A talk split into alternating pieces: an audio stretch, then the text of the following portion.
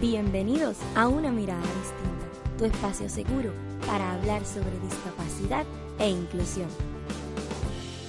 Yo soy Cristal y cada jueves traigo contenido divertido para que aprendas cómo con pequeños cambios podremos alcanzar la verdadera inclusión. Si te interesa aprender sobre las personas con discapacidad visual desde una perspectiva divertida, diferente, amena, universal y sobre todo muy entretenida, te invito que deja escuchar.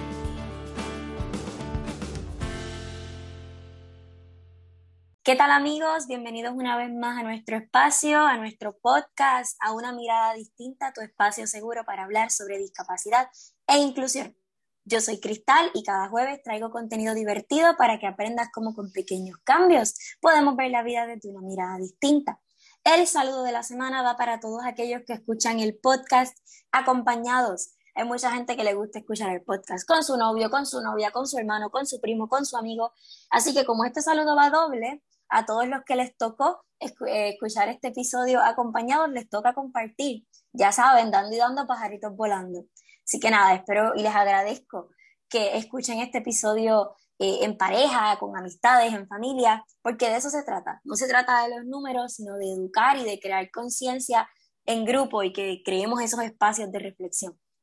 Como pueden escuchar por el sonido, ¿verdad? Eh, y notar, eh, Cristal del Futuro sabrá si le puse eh, que tenemos invitados en el título o no, pero sí tenemos un invitado especial, porque episodios especiales ameritan invitados especiales. Así que demos un aplauso nuevamente a Carlos Robles, lo recordarán del episodio número 20 de nuestra primera temporada.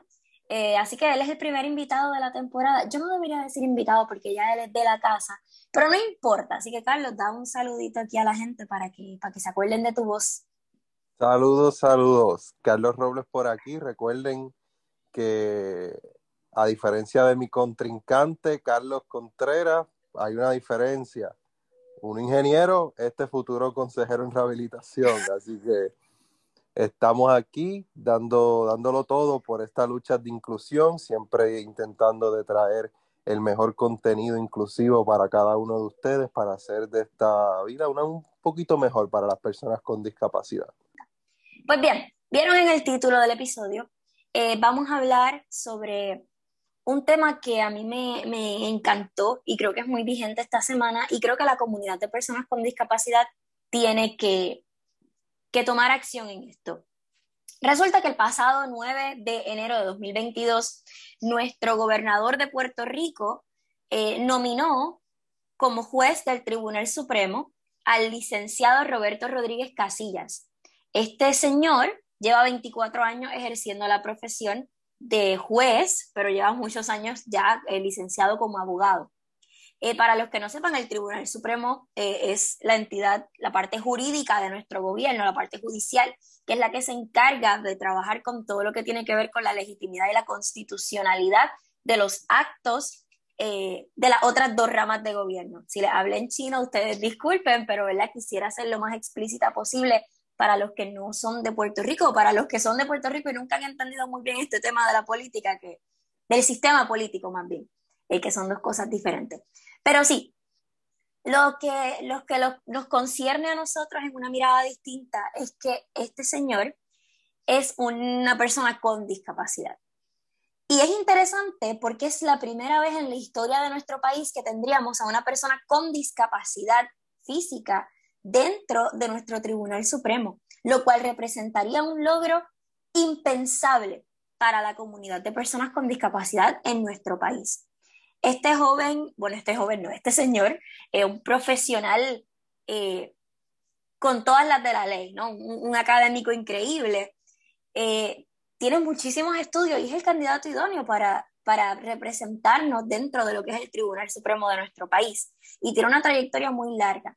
El problema es que la oposición política, eh, ¿verdad? el segundo partido al mando, eh, ha convertido esto en una lucha política y realmente ha sido algo triste por demás porque ya dijo y se negó a nombrar a nuestro eh, Rodríguez Casillas como, como juez del Tribunal Supremo de Puerto Rico. Pues, ¿por qué no? Porque obviamente a nivel político no les conviene. Y Es triste, ¿verdad? Pero sí. Y aquí quiero hacer el disclaimer antes de, de darle la palabra a Carlos para que nos explique un poco quién es eh, Rodríguez Casillas y, su historial, ¿verdad?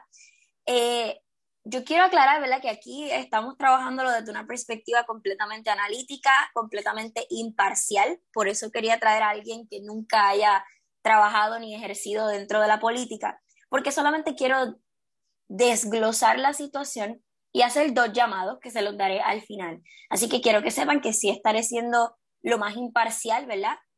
Eh, y sí estaré dando mi opinión, pero desde una perspectiva no política, no quiero influir en sus ideologías políticas ni nada por el estilo, Solo quiero dejarles en claro la situación que está sucediendo en este país porque es importante y porque por primera vez en este, en este siglo, yo diría, estamos siendo un tema bastante fuerte y, deberíamos utilizar este momento para educar y para ejercer presiones. Así que, eh, hecho este disclaimer, Carlos, me gustaría que le contaras un poquito a la gente qué sabemos sobre este señor, qué sabemos, ¿verdad?, sobre su trayectoria, sobre quién es él y, ¿verdad? y que sigamos esta conversación. Bueno, pues si nos dejamos llevar así de primera instancia por lo que es el, historial profesional de, Rodríguez Casillas, lo, la única palabra, sí, el único concepto que me viene a la mente es que el hombre es un profesional de alto calibre. O sea, si nos dejamos llevar exclusivamente por, por sus logros profesionales, es una persona que lleva ejerciendo 24 años la profesión de jurista, tiene eh, un sinnúmero de estudios y certificaciones, diplomas de, de, área judicial, lo que es el derecho, es profesor de justicia criminal y hay que, hay que sacar un momento de ver cómo esta persona, que en su juventud, debido a un accidente pues quedó con, la condición de cuadraplegia y desarrolló su discapacidad física eh, que fue adquirida. Cómo a través del, del, del tiempo en que esta persona tiene su accidente, va desarrollándose y aumentando su potencial, aumentando sus capacidades, al nivel en que el gobernador de Puerto Rico toma la decisión de nominarlo a él, a ese individuo, para la posición de juez asociado en el Tribunal Supremo. Que como bien dijo Cristal, eh, es una, para los que no somos tan politólogos y no sabemos y no estamos tan versados en el área de la política, del arbolito que tiene tres ramas, la judicial y el Tribunal Supremo que la representa, es una de esas tres ramitas que componen pues, el, poder de Puerto Rico general. Eh, y esta persona, Rodríguez Casilla, a través de, lo que ha sido su desempeño académico y profesional como juez, ha demostrado tener el calibre para la, posición en que ha sido pues, nominado por el gobernador, la figura de, de mayor autoridad dentro de nuestra isla. Para mí, no hay nada más que decir. Eso demuestra no solamente las capacidades, sino la confianza que se le deposita a este individuo para ejercer un puesto al que está altamente calificado para ejercer. Eso es así. A mí me sorprende mucho porque en Puerto Rico, ¿verdad? No es sorpresa para nadie. Hemos visto muchísimos casos de corrupción, hemos visto muchísimos casos de mal uso del poder, voy a decir, ¿no? Y, muchos se han comprobado, muchos no pero hay una evidente falta de confianza en el gobierno y es algo que en la Escuela Graduada de Administración Pública eh, hemos trabajado hasta el cansancio. Eh, sin embargo, yo creo que aquí nadie puede poner en duda que se está nombrando una persona de alto calibre, a una persona que verdaderamente está calificada para esto. Eh, ¿El problema cuál es? Pues mira, en Puerto Rico hay dos partidos políticos principales, ¿verdad? Eh, como dice la ley de, la, ley de ciencias sociales, que establece que cuando hay un sistema democrático se divide en dos partidos y casi todos los sistemas democráticos se dividen en dos.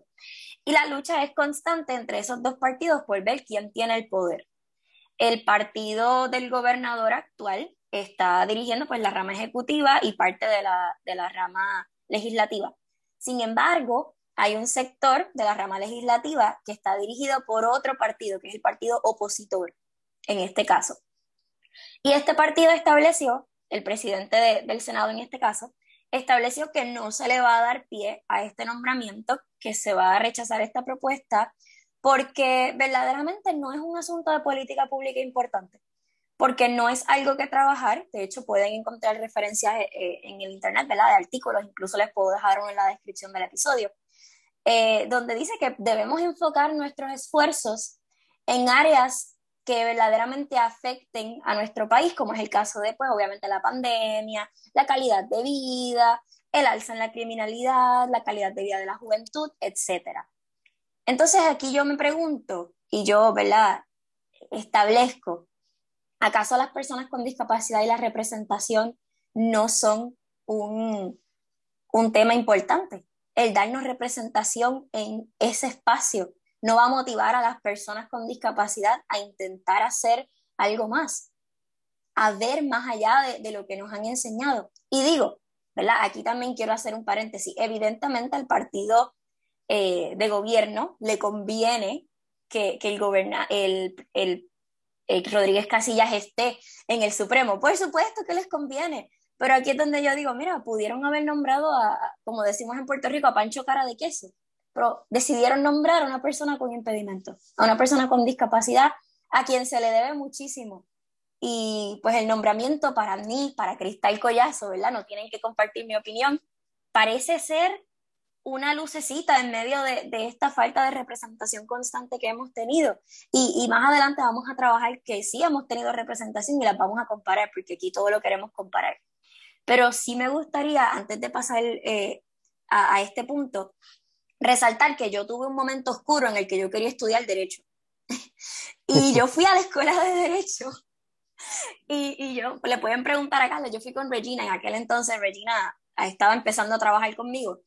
Y recuerdo haber ido a, la casa abierta y yo salí tan maravillada, yo decía, aquí todo es accesible, aquí todo tiene rampas, aquí las puertas se abren solas, aquí la, todo, todos los salones tienen asientos para personas con impedimentos. Esta escuela está espectacular. Yo viví enamorada de la accesibilidad. No estudié derecho por otras cosas. Eh, pero eh, yo decí, nunca se me ocurrió pensar cuánta gente tuvo que, ¿verdad? Eh, ejercer presión para que esto sucediera.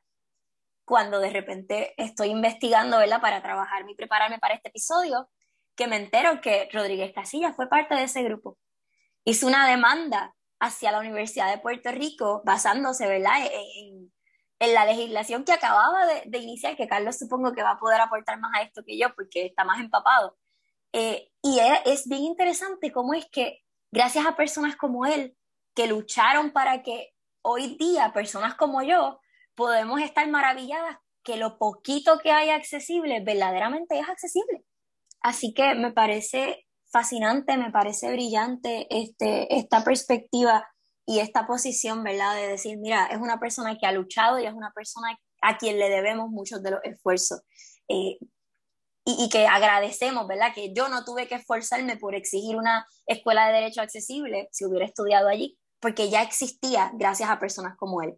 Pero yo quisiera, eh, Carlos, antes de prepararnos para este episodio, me hablaste de un tema que me pareció genial y quiero traérselo a la audiencia. Eh, nosotros, nosotros tuvimos representación, ¿verdad? Específicamente la, comunidad de personas con discapacidad visual, tuvimos a Carlos Contreras ejerciendo una posición eh, de liderato en el gabinete político de, de una de las gobernantes de este país y me gustaría que volvieras a traerle a la audiencia esa conversación que tuvimos, porque me parece muy interesante, ¿verdad? Y para los que no sepan, nosotros tuvimos a Carlos Contreras aquí en dos ocasiones eh, y es excelente, es otro profesional increíble, pero me gustaría que volvieras a traer ese punto, Carlos, porque creo que la audiencia merece escuchar lo que trajiste, porque es espectacular. Sí, eh, realmente son dos casos distintos, pero que ameritan la misma importancia. Desde que el ingeniero Carlos Contreras fue nombrado jefe de agencia en el caso de lo que es la, el Departamento de Transportación y Obras Públicas. Hubo también una pequeña disyuntiva, pero no a nivel político, fue más bien a nivel social, porque como bien sabemos, el ingeniero Carlos Contreras es una persona con una discapacidad visual y nunca me voy a olvidar la primera vez que escuché a una persona decir, y que fue la primera vez que escuché sobre el nombre del señor Contreras, que cómo era posible, que ahora, ahora, lo único que queda es reírse, sí. cómo era posible que una persona ciega iba a saber dónde estaban los rotos en las carreteras. Señor Contreras, mis respetos para usted porque sé que, que durante el término que, que, se le permitió ser jefe de agencia hizo un excelente trabajo. Eh, y hoy día me pongo a reflexionar entonces, pero ¿cuál es la diferencia con el caso del señor Rodríguez Casilla? Del licenciado Rodríguez Casilla. Tanto el ingeniero como el licenciado, ambos, ambos completamente cualificados para ejercer un puesto de importancia y de necesidad en el país. En el caso del ingeniero Contreras pudimos ver la, los proyectos que se llevaron a cabo, que fueron pues hasta cierto punto y se catalogan como accesibles para la comunidad a la que él también representa y que esperamos que si pasa hacer este, pasa la nominación del licenciado, se caracteriza igualmente, no solamente por servir a, la comunidad general, sino también en, en, lo que es el diseño universal, pues pensar también en la comunidad a la que él también representa. Pero en el caso del licenciado es, es extraño, porque no es el pueblo el que está, digamos, un poco confundido la nominación, son las personas que están en el poder y se ha convertido, como bien dijo Cristal, y ahora yo lo parafraseo en otro término, lo que es los juegos de poder. ¿Quién puede más? ¿Tú o yo? Y en ambos casos, tanto la disyuntiva que hay entre los eh, partidos de, nuestro, de nuestra querida isla y en el caso del ingeniero Contreras, la opinión pública, realmente no, no apoyan la diversidad. Esa es la similitud que podemos encontrar en ambos casos. No apoyan porque no comprenden la diversidad. Yo estoy seguro que con las cualificaciones que tiene el licenciado, cuando ejerza su puesto, si se le da la oportunidad, va a poder lograr grandes cosas desde, desde su, desde su silla, desde su lugar, de la misma forma en que el ingeniero Carlos Contreras lo hizo. Pero estos son temas que, como gracias a Cristal estoy aquí hablándolo, ustedes como personas, como individuos, como, como miembros de esta sociedad, pueden hablar igualmente, pueden filosofarlos, pueden pensar, mira, el que está escuchando los de la semana, los que están escuchando acompañados, pensar realmente la cuadriplegia de este señor es realmente más importante, un asunto más importante que la capacidad que tiene y que ha demostrado tener. No sé, se los dejo ahí para que, para que tengan un tiempito de reflexión. No, a mí me, me encanta tu, tu, reflexión y de hecho creo que es importante destacar que en ningún momento el partido opositor ha dicho que no quieren eh, pasar la nominación porque la persona tenga una discapacidad. O sea, aquí el problema no es que la persona tenga una discapacidad. Aquí el problema es que lo nombró el Partido Nuevo Progresista y a nadie le conviene que haya un nuevo juez eh, del Partido Nuevo Progresista en el poder, excepto al Partido Nuevo Progresista, claramente. Eh, y es una lucha que de juegos de poder, como bien dices, que está opacando el logro tan grande que es que las personas con discapacidad vamos a tener una representación espectacular en el Supremo. Yo creo eh, importante también destacar aquí en Puerto Rico eh, los dos nombramientos más recientes de personas con impedimentos y que, que se eh, han sido específicamente hechos directamente por el Ejecutivo. No han sido sometidos a opinión pública, eh, ni al señor Carlos Contreras Aponte y obviamente menos a, eh, a Rodríguez Casillas se le votó. Yo no voté por ellos en una papeleta, yo no dije yo quiero que ellos sean, ¿verdad? Eh, yo confié, digamos, el, el, pueblo eligió a los gobernantes y los gobernantes tomaron las decisiones. Así que yo creo que hasta cierto punto, por lo menos para mí, esto es hasta más cool eh, porque no lo sometieron al voto popular. Aquí no hubo porno inspiracional que valga. Aquí no hubo, eh, Carlos Contreras no tuvo que hacer una campaña con el perrito para que todo el mundo dijera, ay, qué bonito, ¿verdad? Eh, simplemente se, se, leyó un resumen, el gobernador en aquel momento leyó un resumen y dijo, este es el que quiero, como secretario de Transportación y Obras Públicas. Y lo mismo supongo en el caso, ¿verdad?, de, de Rodríguez Casillas, no, no, no, dudo mucho que se haya enviado algún resumen, ¿verdad? Pero, pero sí, este sí ha sido como que, mira, eh, esta es la persona idónea, es capaz, tiene todo lo que se necesita. Y yo creo que más allá de pensar en, en la nominación, ¿verdad? La discapacidad de estas dos personas no es el foco de sus, de sus virtudes. Carlos Contreras es un excelente ingeniero, no pese a su discapacidad visual, es un excelente ingeniero. Y este hombre es un excelente abogado, no pese a su cuadraplegia, es un excelente abogado. Y, logró conseguir becas porque era un excelente estudiante, logró conseguir, gracias al apoyo de su consejera en rehabilitación, logró prepararse para llegar a donde está hoy. Y esto lo estoy diciendo basándome en entrevistas que, él eh, ha, brindado, ¿verdad? Eh, no estoy asumiendo ni presumiendo nada. Así que el llamado a, a las personas que hacen política en este país me voy a atrever a hacer esto y lo he hecho en múltiples ocasiones en el podcast, pero lo voy a hacer más claro hoy, es a no permitir que las luchas de poder opaquen algo tan bonito, opaquen algo tan importante. Yo creo que Max Weber decía que nosotros, las personas que trabajamos de alguna manera con la política, debemos hacerlo por vocación, no por poder, no por dinero, no por nada.